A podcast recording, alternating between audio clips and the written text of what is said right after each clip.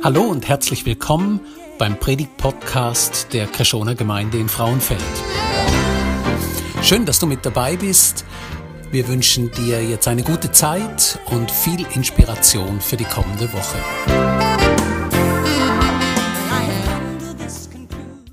Wir kommen heute zum krönenden Abschluss von unserer Serie Wendepunkt in der Kirchengeschichte. Wir haben vier Wendepunkte, die wir angeschaut haben und die wir heute noch werden anschauen in 2000 Jahren von der Geschichte der Christenheit, von etwa null ungefähr bis in unsere heutige Zeit. Und der erste Wendepunkt, den wir angeschaut haben, ist die konstantinische Wende da ungefähr ums Jahr 400 herum, mit dem Konstantin, wo das Verhältnis von Christentum zum Staat sich signifikant verändert hat.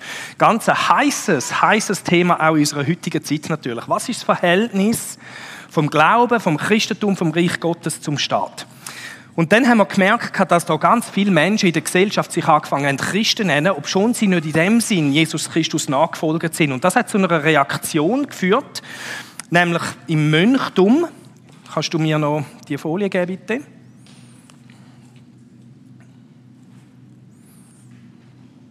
Ah, ich vermute, der Computer ist abgeschmiert. Also, bis der wieder gestartet ist, mache ich weiter. Wir haben das Mönchtum gesehen. Äh, und dort haben wir den Benedikt von Nursia als Beispiel, wo einfach sagt, wir müssen manchmal, müssen wir, wenn es eine Entwicklung gibt in der Gesellschaft, auch einen Kontrapunkt setzen mit den, mit den Klöstern, mit dem Mönchtum. Und das Verhältnis in dem Sinn vom Christentum zur Gesellschaft ist wie nochmal neu gedacht worden. Und dann haben wir einen weiteren Schritt gehabt. Wir haben letzten Sonntag die Reformation angeschaut. Und wir haben dort gesehen, dass das Verhältnis vom Glauben zu der institutionalisierten Kirche nochmal neu gedacht worden ist. Und nachher, in der heutigen Predigt, werden wir, wenn wir die Folie haben, werden wir sehen, was ist das Verhältnis, und jetzt kommen wir in die aktuelle Zeit rein, was ist das Verhältnis vom Christentum zur gesamten Welt? Und ich habe da, wir gehen also in etwa vor 50 Jahren, und wenn ihr genau würdet schauen, würdet ihr jemanden sehen, was mich interessiert, ob ihr wisst, wer das ist. Äh, Hat es jemand gesehen vorher? Sieht man es wirklich? Wenn ich mich jetzt umdrehe, sehen Sie es dann echt immer noch? es, es ist immer noch da. genau. Wer ist das? Weiß das jemand? Wie aus der Kanone geschossen kommt das. Der Billy Graham, ganz ein bekannter Mann. Jetzt, die einen von euch, die ihn kennen, werden sich fragen, warum bringe ich jetzt ihn im Zusammenhang mit dem Thema? Äh, und das möchte ich euch erklären. Das ist ganz ein wichtiger Wendepunkt in der so aktuellen Kirchengeschichte, die wir haben. Und wir sehen einfach in dieser ganzen Serie, äh, das Christentum, Christus, Nachfolger von Jesus, müssen immer wieder das Verhältnis zu anderen Sachen wie verstehen lernen was ist das Verhältnis von Christus zum Staat, zu der Gesellschaft, zu der Kirche, zu der Welt. Und je nachdem, wie wir das Verhältnis sehen und wie wir darüber denken, werden wir auch den Glauben anders leben. Darum ist wichtig, dass wir über das nachdenken und auch lernen aus der Geschichte der Christenheit. Und heute schauen wir das außerordentlich wichtige Thema vom Verhältnis zu der Welt an. Wir müssen uns wieder daran erinnern, dass wir in der Bibel lesen, dass Gott gekommen ist, um die Welt zu erlösen.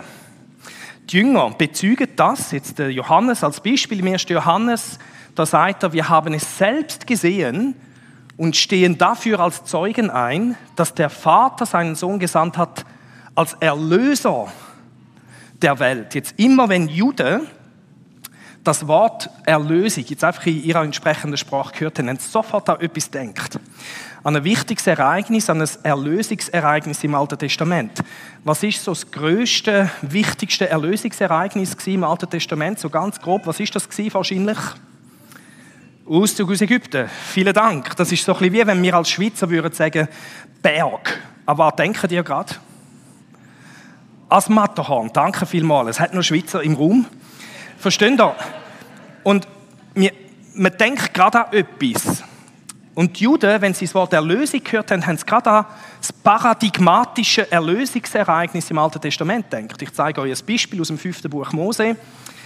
Wegen der Liebe des Herrn zu euch und weil er den Eid hielt, den er euren Vätern geschworen, hat der Herr euch mit starker Hand herausgeführt und dich erlöst. Das ist das wichtige Konzept von der Erlösung, der Befreiung, im Heilshandel Gottes aus dem Sklavenhaus aus der Hand des Pharaos, des Königs von Ägypten.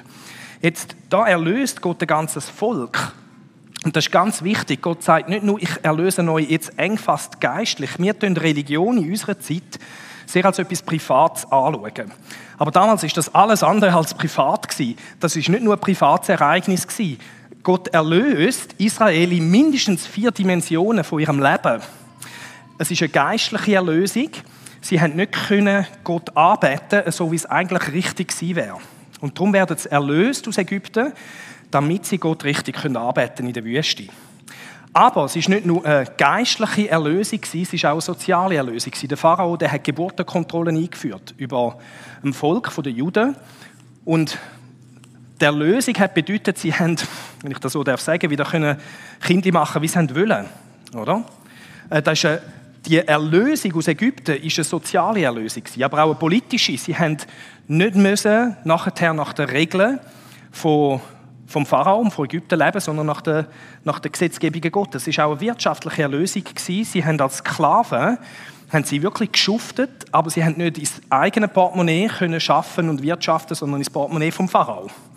Das heißt, was wir da sehen, ist, dass Gott sagt, ich erlöse euch in allen Dimensionen von eurem Leben.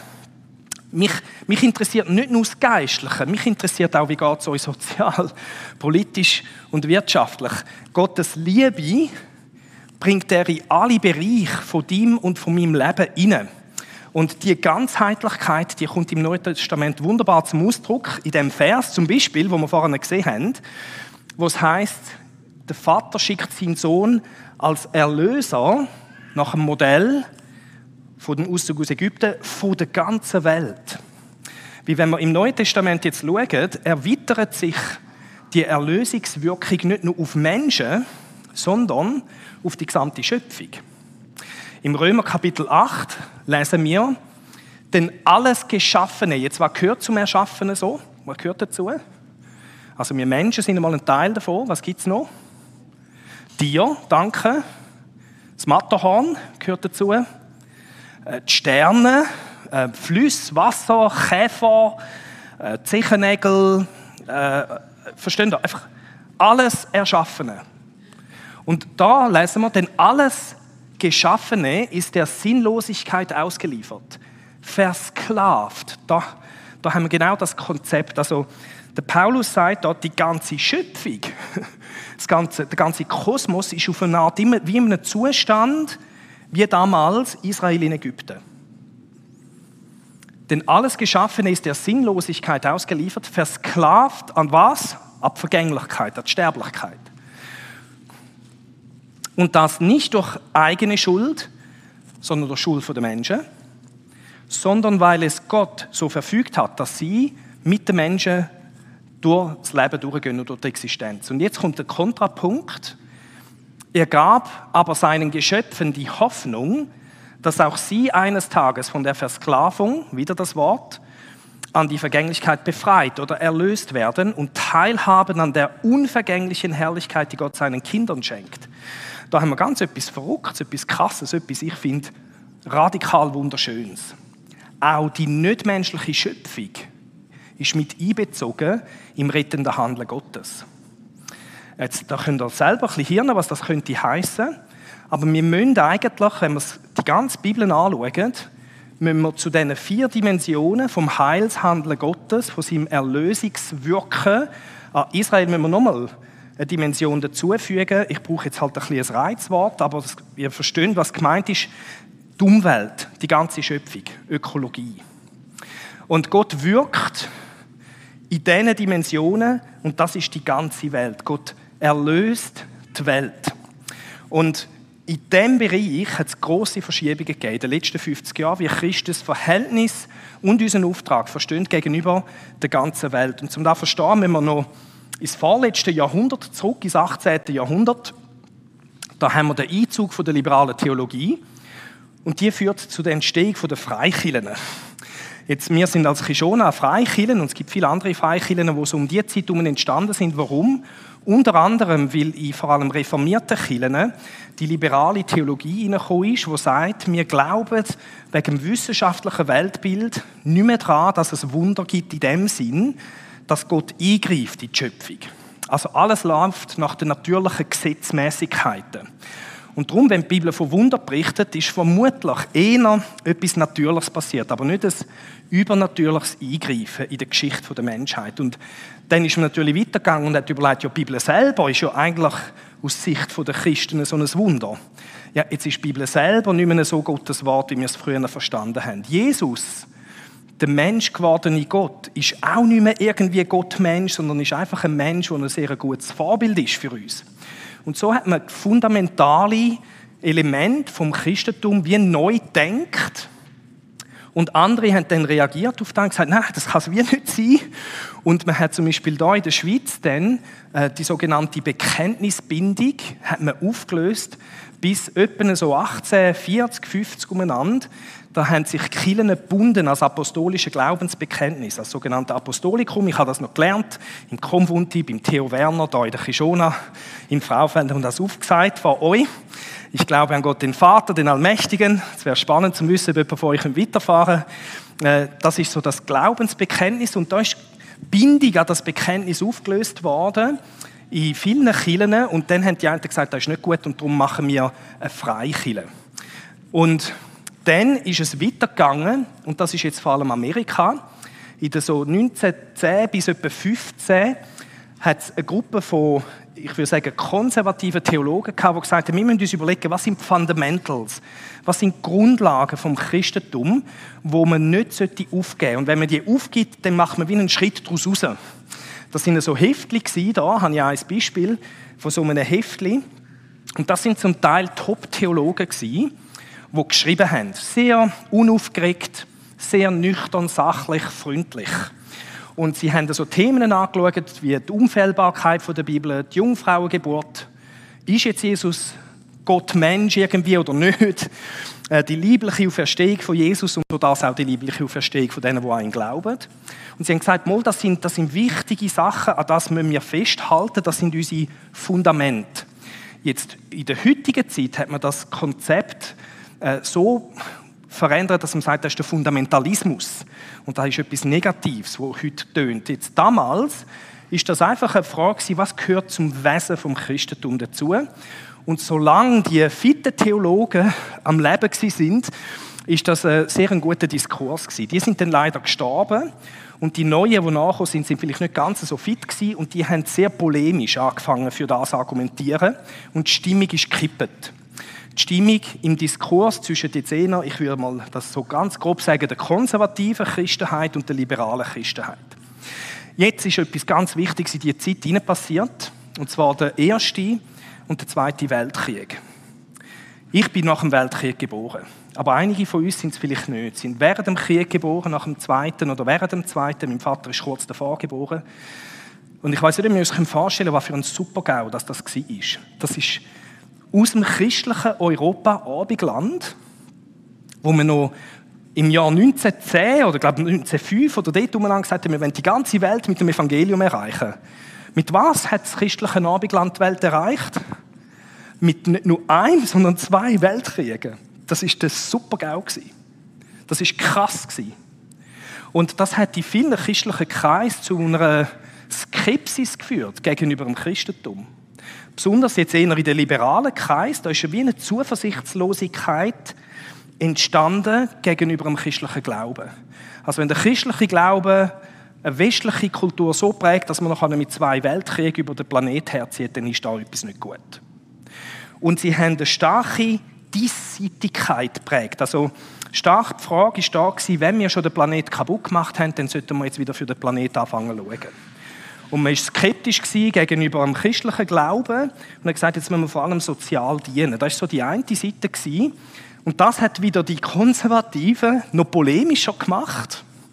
Und sie haben sich aufs Jenseits konzentriert und haben gesagt, nein, das Wichtigste ist doch das Evangelium. Wir müssen das Evangelium predigen und wir müssen Seelen retten. Egal, was mit Planet Erde passiert, der geht ja eh den Bach ab irgendwann und wir müssen Menschen retten. So ein bisschen, das war die Idee. Gewesen. Und in diese Stimmung hinein, in diese Kontroversen hinein, kommt jetzt der Punkt, den ich als einen Wendepunkt würde bezeichnen 1974 hat es in, der Schweizer Stadt Lausanne eine Konferenz gegeben, von diesen beiden Typen da. organisiert worden ist. Wieder der Billy Graham mit seinem wunderschönen Hund und ein zweiter Mann, jetzt weiß ich nicht, vielleicht weiß es jemand von euch, wer das ist. Weiß jemand, wer der zweite Mann ist? Der John Stott, ich habe irgendwo Stott gehört, ein richtig englischer Theologe, ein Brit, ein Zölibatär lebender übrigens, ähm, wo theologisch ganz viel Einfluss hat auf das, was nach dem gekommen ist. Der Billy Graham mit ihm zusammen und mit Leitern aus der ganzen Welt, sie haben wirklich versucht, eigentlich von jedem Kontinent einen christlichen Leiter zu haben. Die haben eine große Konferenz gemacht in Lausanne und haben dort wie etwas Drittes versucht zu schaffen. Und sie haben äh, das Wort evangelikal, also jetzt nicht evangelisch primär, wobei sehr vieles ist evangelisch da drinnen, aber sie haben so, ähm, das Wort evangelikal genommen, was es schon gegeben hat, und haben dem nochmal Profil gegeben. Und sie haben Ganzheitlichkeit betont. Was heißt das? Das ist das, was wir vorhin angeschaut haben. Gott dient nicht nur den Menschen, sondern auch der ganzen Schöpfung. Er dient in Wort und in Tat, mit der Verkündigung und mit der Diakonie. Ähm, und sie haben gesagt, wir müssen aufpassen, dass wir da nicht einfach nur das Jenseits betonen. Das Jetzt ist auch wichtig. Aber sie haben gesagt, wir müssen auch aufpassen, dass wir nicht nur das Diesseits betonen. Das Jenseits ist auch wichtig. Es braucht beides. Es braucht eine ausgeglichene, gesunde biblische Theologie in diesem Bereich. Und sie haben so ein Bekenntnis gemacht, wo viele unterschrieben haben oder dabei sind. Ich lese euch ein Stück daraus, um ein bisschen sehen, was sie betonen. Wir bekräftigen, dass Gott zugleich Schöpfer und Richter aller Menschen ist. Also Gott ist Liebhaber und auch Kritiker. Er ist beides. Ähm, wir müssen deshalb seine Sorge um Gerechtigkeit und Versöhnung in der ganzen menschlichen Gesellschaft teilen. Sie zielt auf die Befreiung, da haben wir wieder das Erlösungskonzept von der Bibel, die Befreiung der Menschen von jeder Art von Unterdrückung. Wir tun Buße dafür, dass wir manchmal Evangelisation und soziale Verantwortung als sich gegenseitig ausschließend angesehen haben. Und äh, da haben wir also die Ganzheitlichkeit, wo betont wird. Wort und Tat ist wichtig. Und da sind viele Konferenzen daraus herausgekommen. Ich habe, als ich hier angefangen habe, in der Kishona Fraufeld eine von denen besucht, bei so einer Arbeitsgruppe gewesen. Da gibt es also von der Konferenz von der Lausanne-Bewegung, wie sie dann genannt worden ist, in Pattaya in Thailand, bin ich mit meinem Bruder zusammen gewesen, gibt es also ein Dokument mit einem Kapitel über Kishona Frauenfeld, da, Frauenfeld, Switzerland. An Established Church Regains Missional Relevance. Da habe ich irgendetwas über euch erzählt. Können Sie dann mal schauen, was dort steht wenn ihr wollt. Da sind ganz viele coole, coole Initiativen daraus rausgekommen. Und ich würde sagen, heute, so ganz grob, haben wir etwa 600 Millionen Christen, die sich evangelikal würden nennen. Ganz grob. Das sind ziemlich viele Leute, oder? Das ist weltweit eine der grössten Gruppen in der Christenheit und die definiert sich eben unter anderem über die innere Einstellung gegenüber der Welt. Äh, der Slogan von dieser Bewegung, wo wir uns auch als Teil davon sehen würden ist der, das ganze Evangelium in die ganze Welt durch die ganze Kirche. Also dreimal das Wort ganz, das ist sehr ganzheitlich. Wir tun nicht nur predigen, wir tun auch dienen. Wir tun nicht nur dienen, wir tun auch predigen. Verstehen ihr immer? Alles muss trainiert kommen, genauso wie Gott das macht. Und die Lausanne-Bewegung und die Evangelikalen rufen die Christen dazu auf, die Welt so anfangen zu sehen, wie Gott sie sieht. Und das hat mich tief bewegt, als ich das Buch Daniel vor einigen Jahren studiert habe. Der Daniel, der Teenager, der in ein fremdes Reich kommt, wo alles andere als ein christliches Reich war. Äh, der Nebukadnezar, der König von seinem Reich, der hat wirklich mit eiserner Hand regiert, der hat zum Teil ganze Städte ausradiert. Das ist ein, ein brutaler Herrscher gewesen. Und da will man sagen, also wenn du das Reich von Nebuchadnezzar anschaust, was kannst du denn da noch Positives sehen? Und du schaust vielleicht in unsere heutige Gesellschaft und denkst, die Entwicklungen, die da sind, was kann man denn da noch Positives sehen? Also ich sage dir, wenn man im Reich von Nebuchadnezzar noch etwas Positives finden kann, dann kannst du es auch für die Schweiz noch finden. Und im Buch Daniel wird uns ein Traum, wo der Nebukadnezar, der Herrscher, bekommen hat von Gott, weitergegeben. Und in dem Traum zeigt Gott, wie er über das Reich von dem Nebukadnezar denkt. Und er sagt Folgendes. Das Reich wird mit einem Baum verglichen und dann heißt es, er, der Baum, also das Reich von dem Mann, besaß prächtige Blätter und trug viele Früchte. Prächtige Blätter, viele Früchte. Den wilden Tieren bot er Schatten und Schutz. In seinen Zweigen nisteten die Vögel. Alle Menschen und Tieren, Tiere ernährten sich von seinen Früchten. Also Gott sagt da, da gibt es etwas in dem Reich vom Nebukadnezar, was tiefst wichtig und positiv ist. Er kritisiert ihn dann auch noch. Aber wir sehen da, Gott findet in dem Reich hat etwas ganz Wichtiges und Gutes, wo man muss, wo man muss betonen muss. Und Gott sagt dann durch Jeremia, denen, die dort gelebt haben, diesen Juden, bemüht euch um das Wohl der Stadt, in die ich euch wegführen ließ und betet für sie. Also Gott möchte, dass die Gläubigen eine Art wie eine, bestimmte innere Einstellung haben gegenüber dem Umfeld, wo sie drin sind. Und sagt, betet dafür, sorgen fürs Wohl von dieser Gesellschaft, wo zum Teil völlig schief liegt, aber sorgen fürs Wohl dafür. Und wenn wir am Schluss der Bibel schauen, hat es etwas, was mich seit Jahren einfach fasziniert. Äh, da heißt es, die Völker, da ist gemeint, alle Völker von der Erde werden eines Tages am Schluss der Zeit, die Völker werden all ihre Schätze und Kostbarkeiten in die Stadt bringen, ins neue Jerusalem, in der Ewigkeit.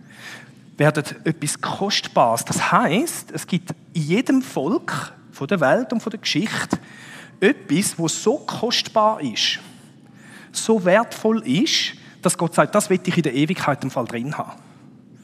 Und du denkst, die jetzige Gesellschaft, oh, das kann doch nur negativ sein. Nein, Gott sagt, ihr müsst lernen, gut anzuschauen. Da hat es Zeug drin, das ist so wertvoll und kostbar. Ich will, dass die Schweiz vom Jahr 2021 etwas mit hineinträgt in die neue Schöpfung. Was könnte echt das sein? Überleg mal, wenn du an die Schweiz denkst. Kannst du noch etwas Positives denken?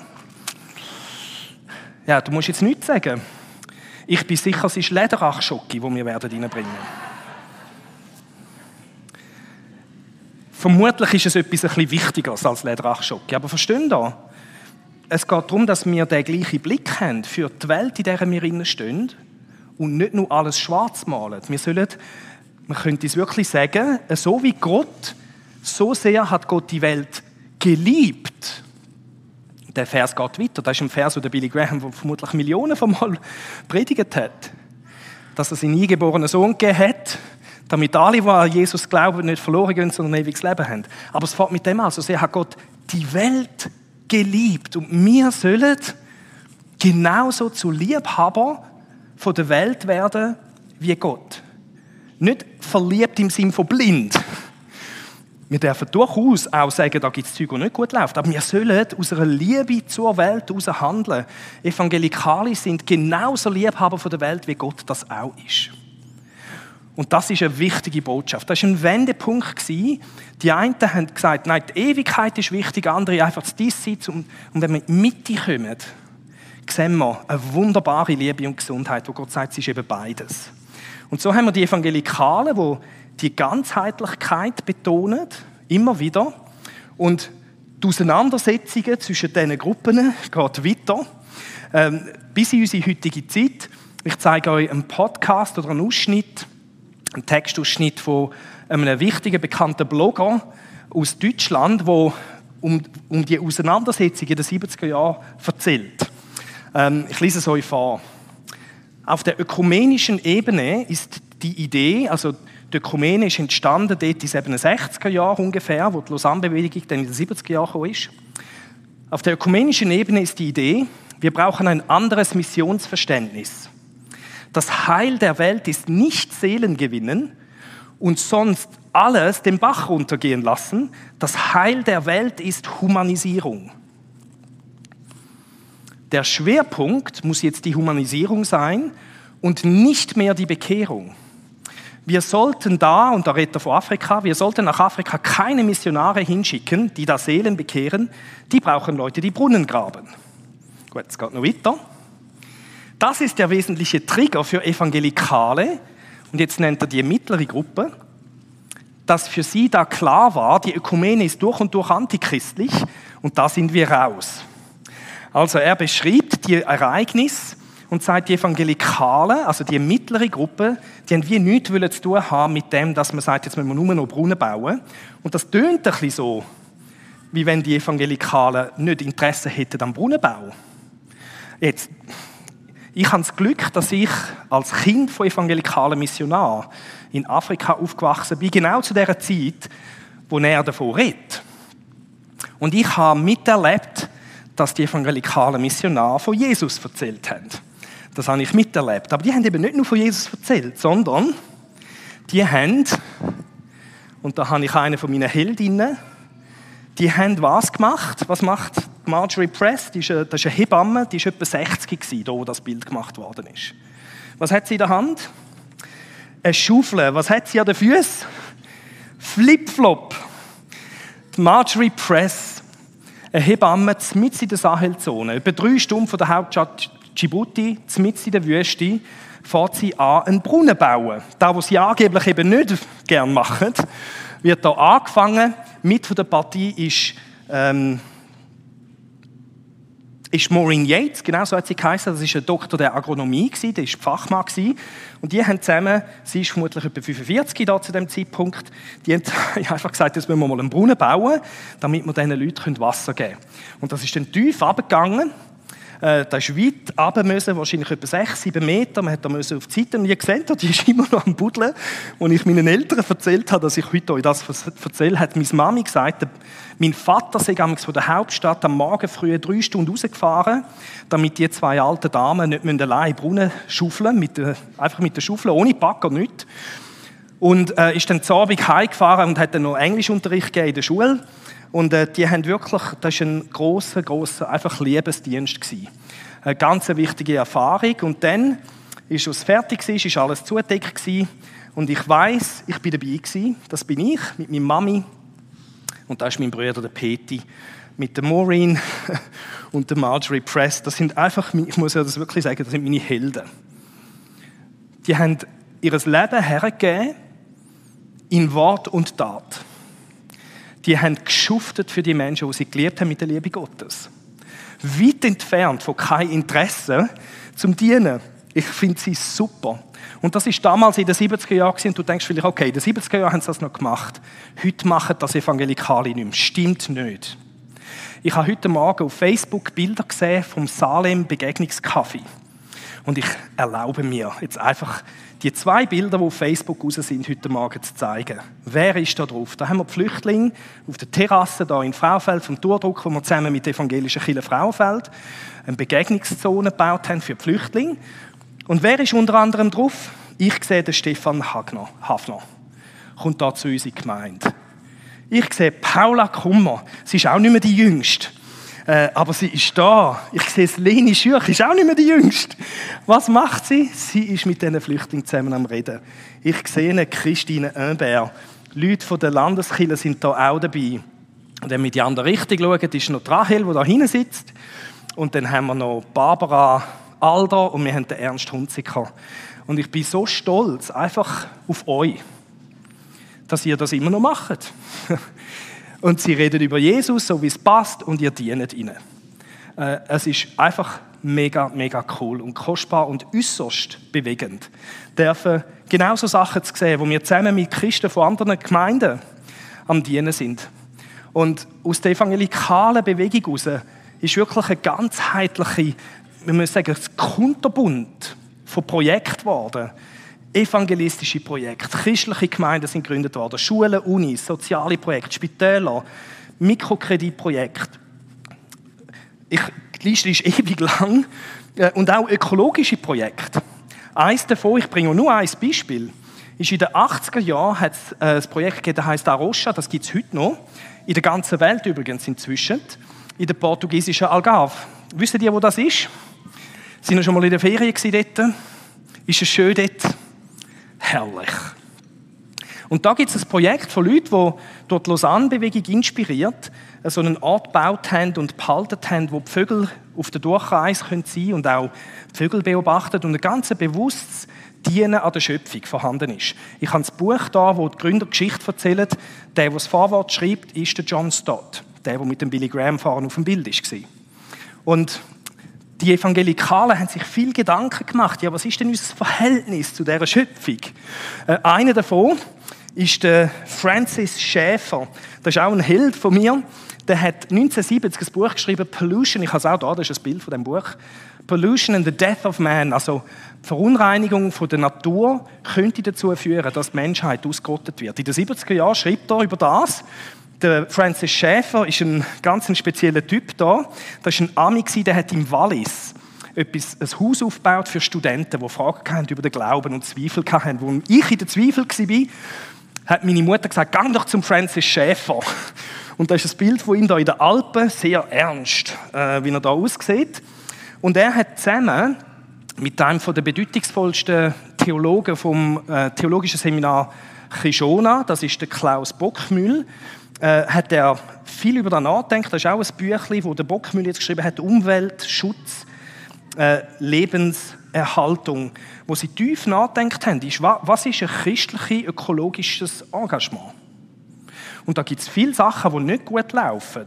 Ähm, zum Beispiel haben sie gesagt, wenn man pantheistisch denkt, also alles ist göttlich. Der Stuhl, wo du drauf bist, ähm, deine Zechennägel, äh, der Baum da draussen und die Moleküle in der Luft. Alles ist göttlich. Das ist ein Wesenszug vom Denken, vom Pantheismus. Dann haben wir eine Vergötterung von der Natur und die macht uns eben unfähig, die destruktive Seite der Schöpfung gegen die vorzugehen. Also der Krebs in deinem Körper ist ja dann göttlich.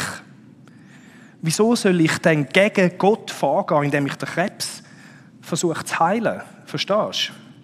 Also die pantheistische Sicht von der Natur hilft uns nicht wirklich mit dem Umgang mit der destruktiven Seite von der Natur. Und sie haben auch gesagt, der Materialismus oder man könnte auch sagen der Atheismus, da haben wir eine Instrumentalisierung von der Natur und die macht uns unfähig, gegen die Ausnutzung von der Natur vorzugehen. Also man hat so in der wissenschaftlichen Entwicklung stark so das Gefühl, man kann machen, was man will mit der Natur. Und das ist für uns Menschen gedacht.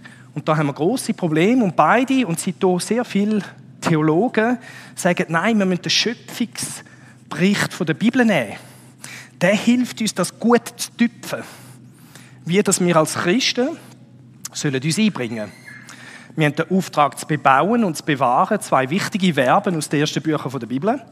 In der Verantwortung vor dem eigentlichen Besitzer, nicht mir, sondern Gott einem eigentlichen Besitzer der Welt und das befähigt uns mit Respekt und Korrektur auf die Natur einzuwirken. Warum das alles? Weil so sehr hat Gott die Welt geliebt.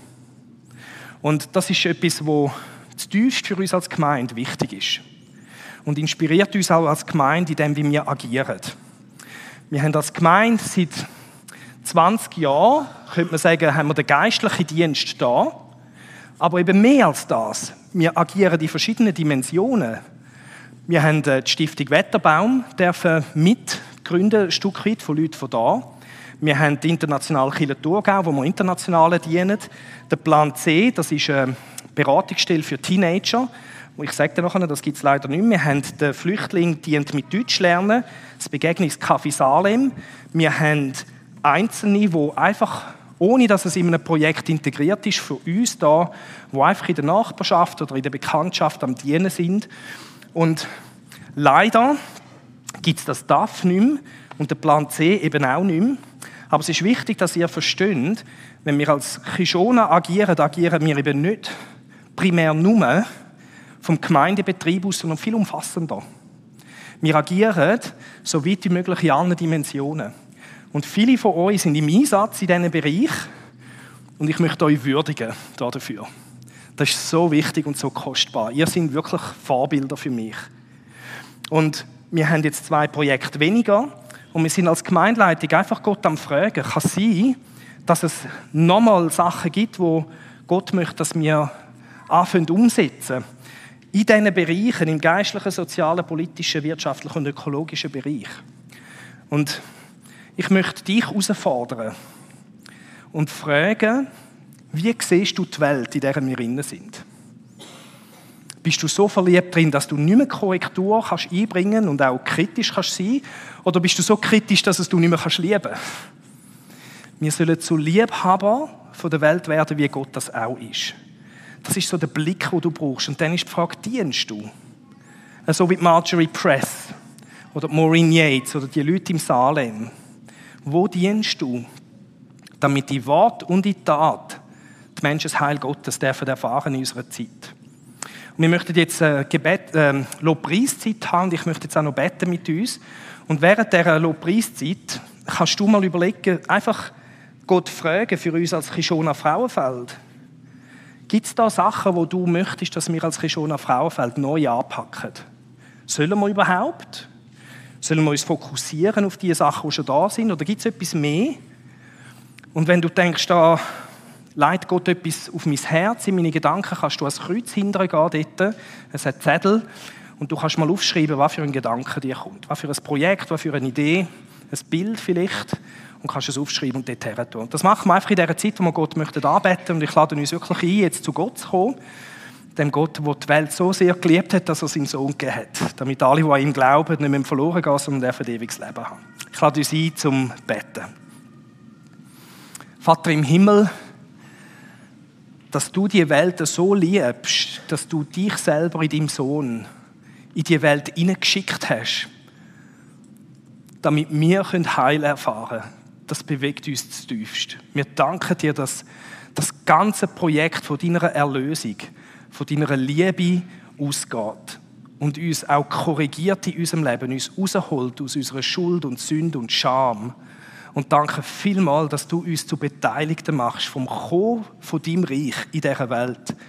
Und uns möchtest inspirieren mit der gleichen Liebe, wie du sie gehabt hast und wie du sie heute immer noch hast, dass wir mit dieser gleichen Liebe können anfangen unser Umfeld, unsere Gesellschaft anschauen und uns können fragen, wie, wie möchtest du, dass wir dieser Gesellschaft, dieser Welt, auch dieser Umwelt dienen tun. Und wir wollen jetzt einfach dich arbeiten, dich verehren, dich ins Zentrum stellen und auch auf dich hören. Und ich bitte, informier du uns als Gemeinde, wenn es da noch etwas gibt, wo du möchtest, dass wir es anpacken. Wir beten dich von ganzem Herzen an und danken dir jetzt für die wunderbaren Lieder, die wir dir dürfen singen. Amen.